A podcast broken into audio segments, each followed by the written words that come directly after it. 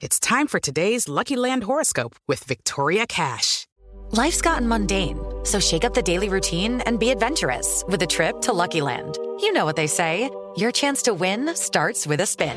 So go to LuckyLandSlots.com to play over 100 social casino-style games for free for your chance to redeem some serious prizes. Get lucky today at LuckyLandSlots.com. Available to players in the U.S., excluding Washington and Michigan. No purchase necessary. VGW Group. Void where prohibited by law. 18 plus. Terms and conditions apply. Tecnologia e seu impacto na sociedade. Digital de tudo. Digital de tudo. Com André Miceli.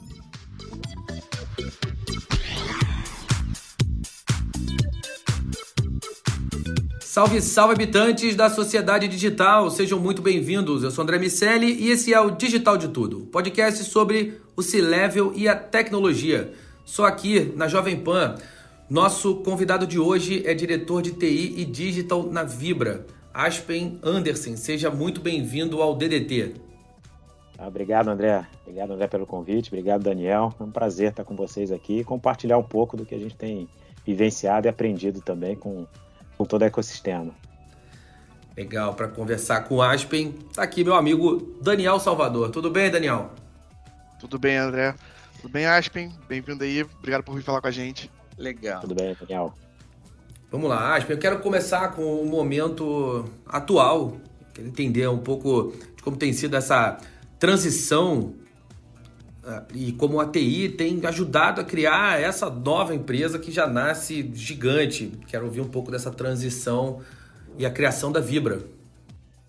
Não, verdade, André. Como você bem colocou, é uma empresa que tem vivido várias transformações ao mesmo tempo, né? Só para voltar um pouco no tempo, nós viemos de uma empresa, né, 100% capital Petrobras, uma empresa estatal. Né? Petrobras decidiu primeiro fazer o IPO, e em movimentos subsequentes ela foi vendendo a participação e hoje nós somos uma true corporation. Né? A gente não tem mais uma participação de um grande né, bloco de, de, de, controle na companhia, nossas ações estão pulverizadas no mercado e ao mesmo tempo que está acontecendo a transformação de todas as empresas dentro de um processo né, que todo mundo tem gostado de chamar de transformação digital. Então a gente teve que rever, né, ao mesmo tempo que buscava entender como os nossos clientes gostariam de ser atendidos, o que, o mercado estava demandando né, da nossa empresa. Mais recentemente, a gente adicionou mais uma camada nessa discussão, nessa reflexão, que é a questão da transição energética, que está muito forte, ao mesmo tempo que a gente precisava rever os nossos processos internos por deixar de ser uma empresa estatal e passar a ser uma empresa privada que precisava trazer ainda mais agilidade e competitividade ao negócio. Né? É importante dizer que, mesmo como uma empresa estatal, a gente era líder no nosso segmento, mas a gente consegue ver aí dos resultados recentes que a gente tem demonstrado, né, que a gente já eliminou todo o gap de competitividade que a gente tinha para os nossos competidores, num tempo né, até menor do que a gente esperava, muito por conta da, da, da, da, da crença, digamos assim, né, de toda a companhia em que era possível fazer os movimentos de transformação e a mudança, e sem sombra de dúvida, que da mesma forma que o olhar de gente né, trouxe como é que a gente pode pensar diferente, como é que a gente pode executar diferente, a tecnologia junto habilitando uma série de mudanças em processos. A gente tem comentado muito né, da, da, da possibilidade que a gente tem de automatizar processos, mas antes de automatizar processos, né, a gente precisa otimizá-los, né, porque senão a gente passa a fazer coisa que não devia mais rápido. Isso aí não faz muito sentido. Então, é um, é um, é um híbrido de, de, de ações que estão acontecendo já há algum tempo na companhia e, obviamente, que a gente tem visto aí mudanças de mercados acontecendo e que a gente vai precisar continuar nessa pegada né, por um bom tempo, né, que dirá para o restante da existência da companhia. A gente acabou de completar 50, obviamente que a gente quer chegar aos 100, né? Muito poucas empresas conseguem chegar aos 50, aos 100 nem se fala, e a gente tem trabalhado firme nessa trajetória e certamente que a tecnologia tem suportado muito dessa transformação da companhia. Aspen, aqui no, no Digital de Tudo a gente busca um pouco desvendar a, a, a mentalidade, a cabeça do C-Level e eu tô olhando aqui seu LinkedIn e eu vejo uma, uma área vasta de formação acadêmica.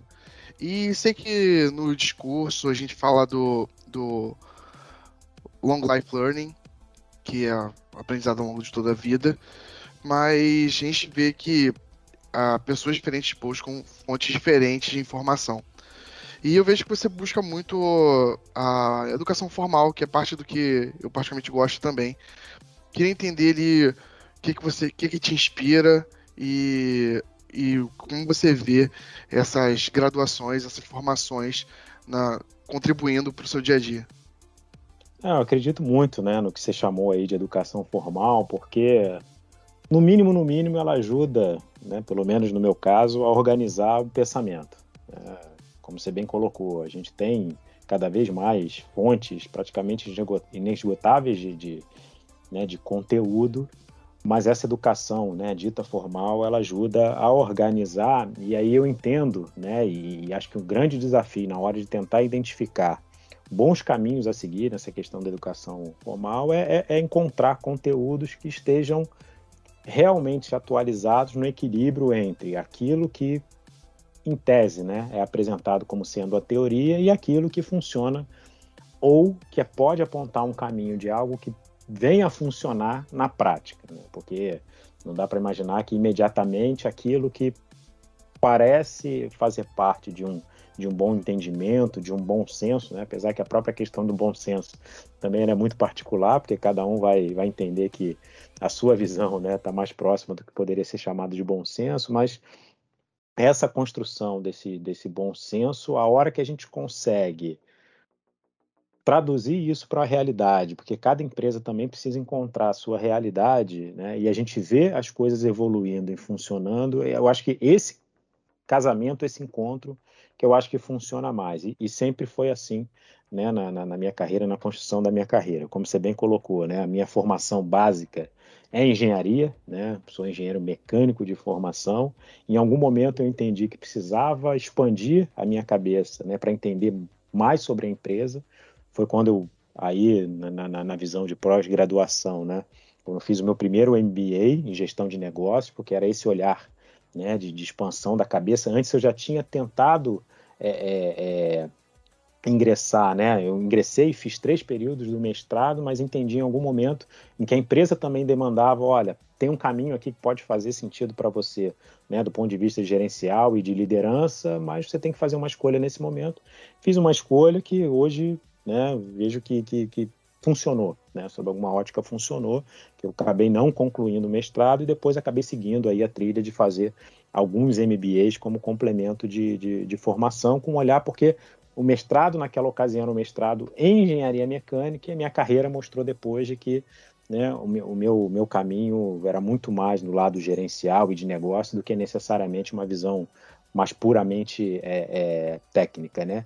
E, e, e, outra coisa também que eu sempre busco incorporar nesse caminho da, da, da educação formal é que tudo verdadeiramente sirva de aprendizado, né? A própria experiência não concluída do mestrado, certamente eu tive muito conteúdo ali e muito aprendizado na questão do olhar da metodologia de pesquisa e tudo mais, que até hoje, né, a depender do tema que a gente está investigando, né, daqui a pouco a gente pode falar um pouco mais sobre inovação, certamente aquilo ali serviu para construir essa visão. E ao mesmo tempo, né, encurtando a história aqui, sempre que eu identifiquei a necessidade de aprofundar o um entendimento de alguma tendência que o mercado estava demandando, foi o momento né, em que eu busquei é, é, é a, a, oportunidade de ingressar né, de alguma forma é, é, para absorver algum conteúdo adicional, sempre com esse olhar de que, olha, tudo que eu estou vendo, né, seja numa sala de aula, e mais recentemente, né, porque o último que eu terminei, eu já peguei aí essa, essa nova realidade aí do ensino à distância, né, o híbrido, né, o híbrido que na verdade o complemento todo dele já foi à distância.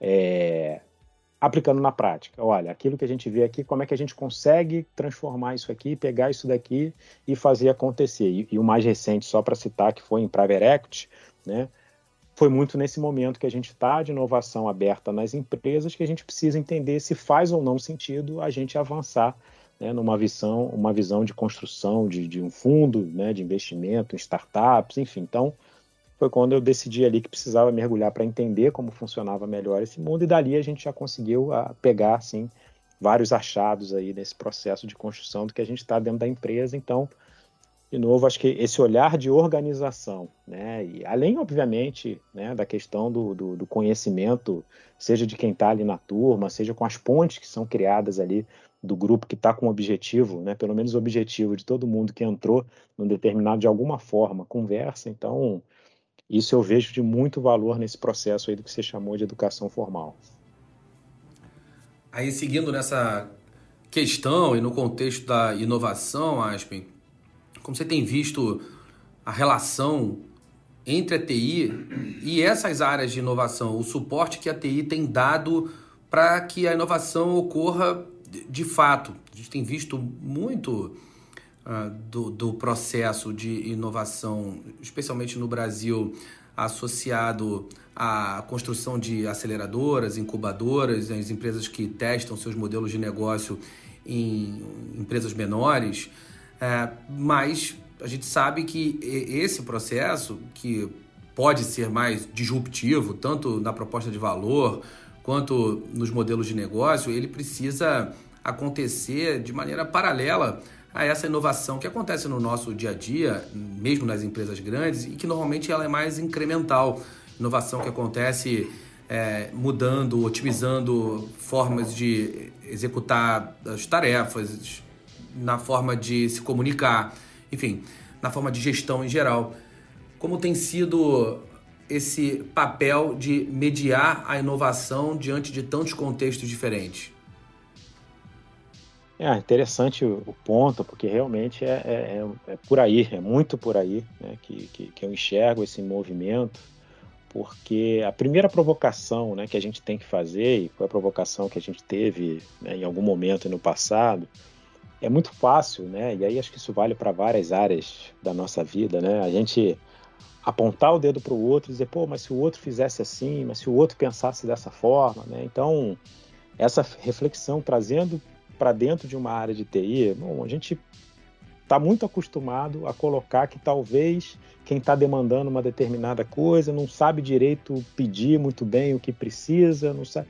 Tá bom, mas e se a gente esquecesse um pouco, né, esse, essa forma como sempre aconteceu e sentasse junto e tentasse pelo menos construir a visão né, de que somos e pelo menos devemos ser uma coisa só, né? E aí aqui é, é, é falar o óbvio, né? De, não adianta tentar vender né, uma, o, olhar de uma empresa integrada para os clientes se dentro a gente ainda tem aquele modelo muito departamental de separação, de que olha, eu coloquei aqui, você se vira para entregar e, e, e, antes de conseguir né, provocar isso para dentro das outras áreas de negócio, dentro da própria TI, né, a gente precisava trabalhar e, e, buscar eliminar isso, porque quando a gente pensa, ah, tem uma área que é de desenvolvimento, depois tem uma área de infraestrutura e de sustentação, e não necessariamente essa coisa acontece né, da forma mais fluida. Então, o primeiro olhar, a primeira provocação, né, a famosa questão lá de, né, seja a mudança que você espera né, do, do, do mundo. Então a gente precisou provocar essa maior integração, primeiro dentro da própria TI, dentro desse olhar, e aí, né, dando uma pincelada aqui em algumas visões, né, sem sombra de dúvida, o nosso processo de decisão de migração, que levou a nossa migração né, plena né, para a nuvem, ajudou muito nesse sentido, porque não tinha como continuar trabalhando da maneira tradicional, né, não vou chamar de antiga, vou chamar de tradicional, num ambiente de, de, de nuvem, né?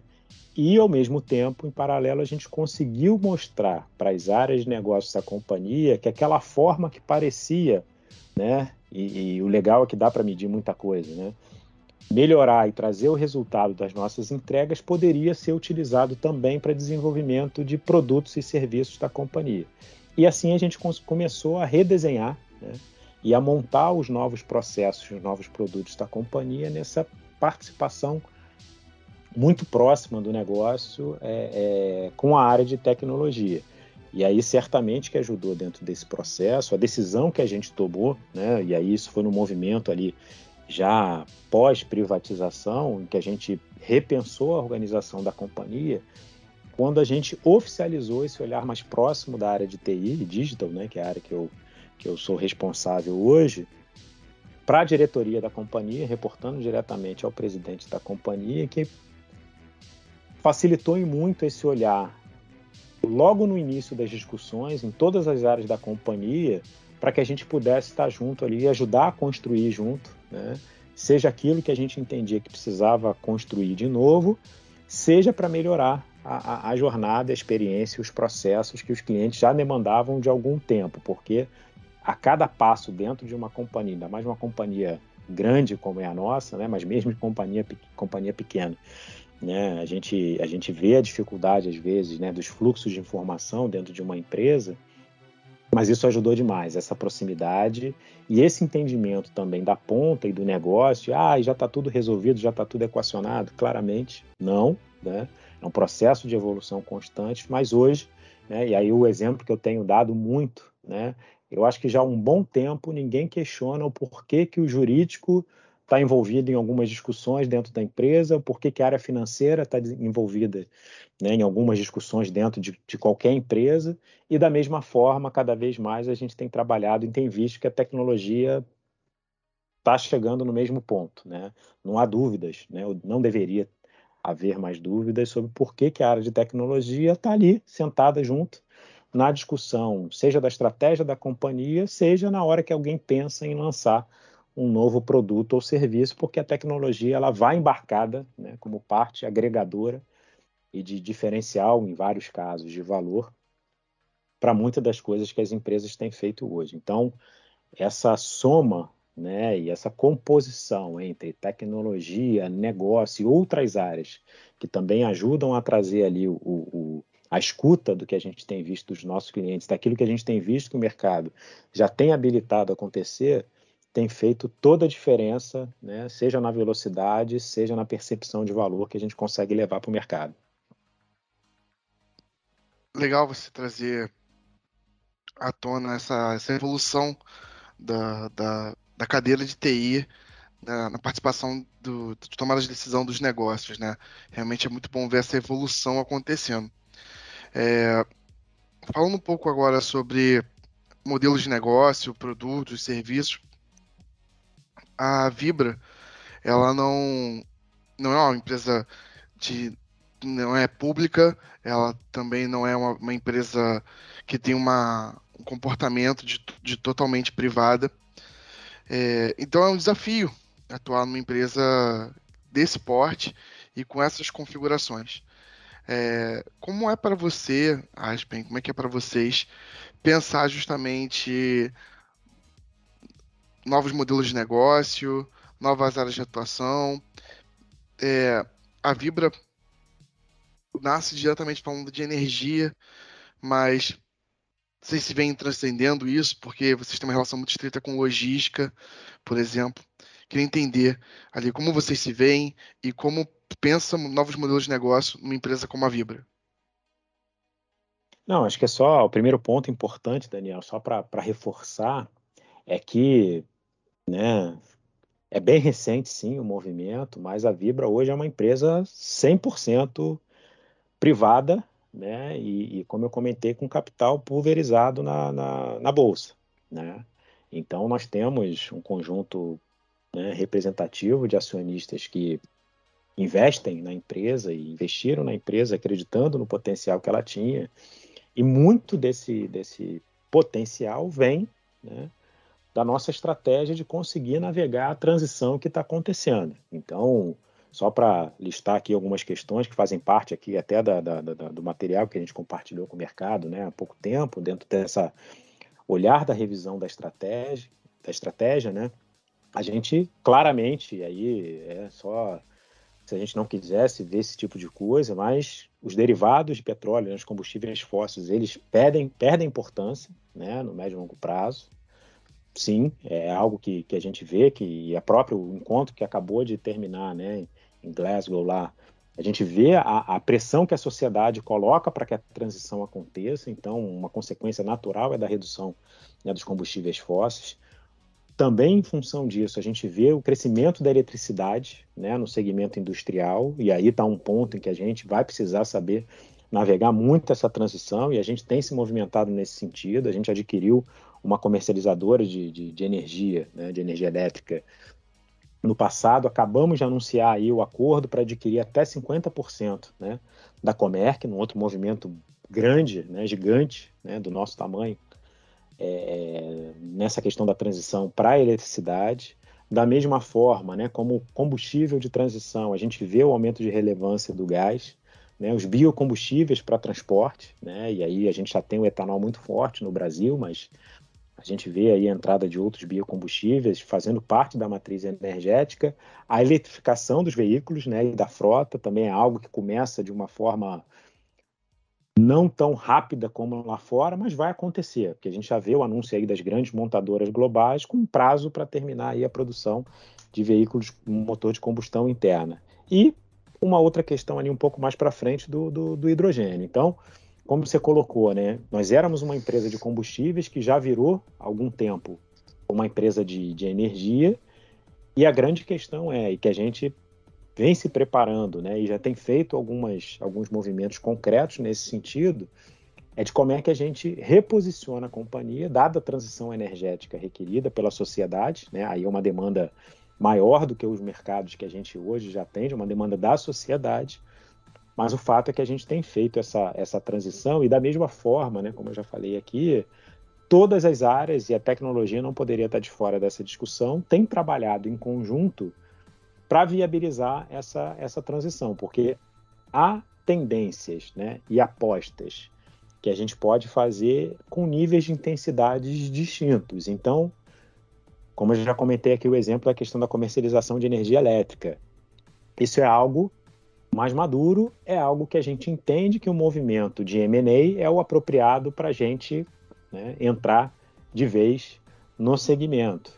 Existem outras questões que estão no nível de maturidade um pouco menor, como a questão do hidrogênio, a questão da própria os modelos né, que, vão, que vão vencer aí de carregamento de, de, de veículos elétricos, que talvez o nosso movimento tenha que ser de apostas mais contidas em que à medida que o modelo for amadurecendo e a gente for vendo, identificando qual é o modelo que vai prevalecer, né? Ah, é abastecimento num ponto fixo fora da residência, é um híbrido com abastecimento na residência, enfim, existe uma série de dúvidas que a gente tem, o mercado ainda tem, que aqui são movimentos que a gente vai precisar fazer com veículos de inovação, né? Seja adquirindo talvez ali participação é, é, minoritária em algumas startups, seja fazendo acordos de cooperação, né? E acordos de parceria, de negócio, também com algumas outras startups, enfim. Então, o que dá para dizer é que a gente está muito atento às várias possibilidades que a gente tem para conseguir capturar esses novos negócios que vão surgir de uma demanda muito maior, que é da transição energética. Deve ser curioso é, participar dessa, dessa mudança que é, não é de uma empresa só, né? mas é de um setor inteiro. Vocês estão precisando responder a essas mudanças, como você falou, mudanças que são pressões da sociedade, mudanças é, da, da, da, matriz em geral dos, dos países e o formato de negociar, de entender o próprio negócio é, é muito diferente. E há também ali uma competição com empresas, ou haverá uma competição com empresas que tradicionalmente não eram competidores de vocês.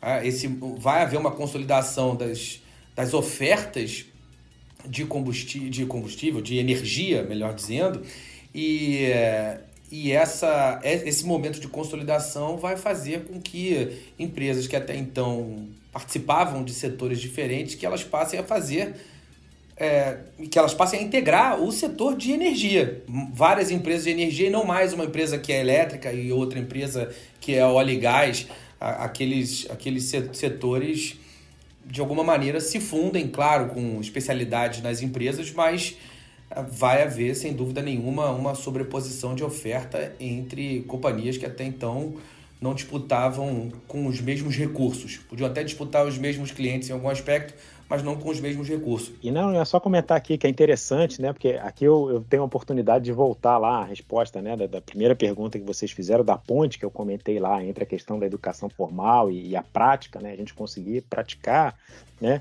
talvez tenha agora já três ou quatro anos, né, que eu tive a oportunidade de ouvir dentro de sala de aula de você, né, André? Essa é. coisa da competição vindo de setores que você nem sabe de onde, né? Você está mirando ali, você está olhando para o concorrente tradicional e vem alguém, e é exatamente isso que está acontecendo. E, e, e, eu somaria só a isso a questão da, da, própria experiência, né? Porque se antigamente a gente tinha que estar tá muito preocupado na experiência que a gente provia aos nossos clientes, olhando ali e comparando nossos competidores diretos, né? Hoje o nosso cliente ele compara a experiência que ele tem com um produto nosso que ele tem com Netflix, Sem com dúvida. Spotify. Oh, pô, eu consumo música dessa forma, eu consumo filme, entretenimento dessa outra forma. Por que, que para eu comprar um produto ou serviço seu tem que ser tão mais complicado, né? Então, é, é e isso acaba acarretando também, que a gente não comentou ainda, uma outra dificuldade que está todo mundo vivenciando nesse momento de transição, ainda mais esses segmentos mais tradicionais, né, vou colocar assim, por profissionais e talentos, né, porque se tem um lado legal, né, de pô, a tecnologia agora está permeando cada vez mais os negócios, tal, é a tecnologia está permeando cada vez mais negócios, a gente vai precisar aqui encontrar uma forma de atrair desenvolvedor e ele entender que aqui tem um propósito, né, nesse olhar da energia mais amplo tão bacana quanto ele encontra lá numa big tech ou numa startup que nasceu e sim está caminhando para ajudar a, revolucionar um determinado segmento. Então, é a questão da competição que vem dos mais diversos e a gente está vendo numa velocidade cada vez mais rápida, né? As parcerias que estão sendo constituídas por empresas que até ontem a gente não imaginava que elas poderiam sequer sentar para conversar. Agora a gente está vendo um negócio nascer de, de grupos de empresas que aparentemente não teria nada a ver, mas sim, elas estão entendendo, estão conseguindo capturar o que, que os clientes esperam quando a gente pensa de jornada e estão conseguindo, pelo menos, desenhar negócios que elas vão testar e vão descobrir se funciona ou não, porque isso é uma outra coisa importante, né? Acho que ninguém tem a receita aqui pronta, né? Ah, é, é dessa forma que vai funcionar. Mas outra coisa que a gente tem visto, né, que a gente ouve muito sentado ali, né, em sala de aula ou absorvendo conteúdo, mas que faz muito sentido na prática, que é a necessidade da velocidade de aprendizado das corporações. Olha, você não tem a resposta, mas tenta encontrar o mais rápido possível. Não é por aqui, vai um pouco por ali. Né? Também querer chegar ao desenho completo de uma única vez e aí sim ir lá experimentar no mercado, certamente você vai estar atrasado. É, esse ponto é, é, é, ele é fundamental, acho, tanto da velocidade, que está ligada à tua capacidade de produzir e, consequentemente, de atrair profissionais que sejam capazes de lidar com essas novas tecnologias. E esse processo de atração, retenção e da consequente experimentação das tecnologias que eles trazem é, é realmente um desafio. E, e, engraçado que esse tema aparece aqui em, em 11 a cada 10 DDTs. É, todo mundo vive, independentemente do setor, mesmo as, as big techs, é, elas tem dificuldade de atrair, manter e reter mão de obra qualificada. É um setor que ficou extremamente competitivo, o setor de tecnologia em geral, de uma forma transversal. Independentemente do segmento, é um problema. E aí, para a gente fechar, é, eu quero ligar esse tema da atração e retenção dos profissionais com a necessidade de uso das novas tecnologias. Quero te perguntar como você está gerenciando essa questão. Tem um monte de coisa para fazer em blockchain, realidade virtual aumentada, digital twins, que no seu segmento é um, um, uma oportunidade de ganho muito significativo, inteligência artificial, enfim, dá para passar muito tempo falando sobre novas tecnologias. Como você tem feito para testar e implementar, entregar e gerar valor para a Vibra agora é, com essas novas tecnologias, Aspen? É, não, interessante que conversa, né? Até para resolver isso, conversa também que a gente já falou aqui, que foi quebrar um pouco o modelo que a gente via lá no início, né? De, pô, se eu não tiver uma solução aqui em inteligência artificial, eu tô atrasado. Se eu não tiver uma solução aqui em realidade aumentada ou virtual, eu tô atrasado. Para o modelo, né, que tem se mostrado fazer muito mais sentido, vem cá, qual é o problema que eu quero resolver, né? E aí promover esse encontro entre o que eu tenho disponível já de capacidade, aí está a tecnologia, né?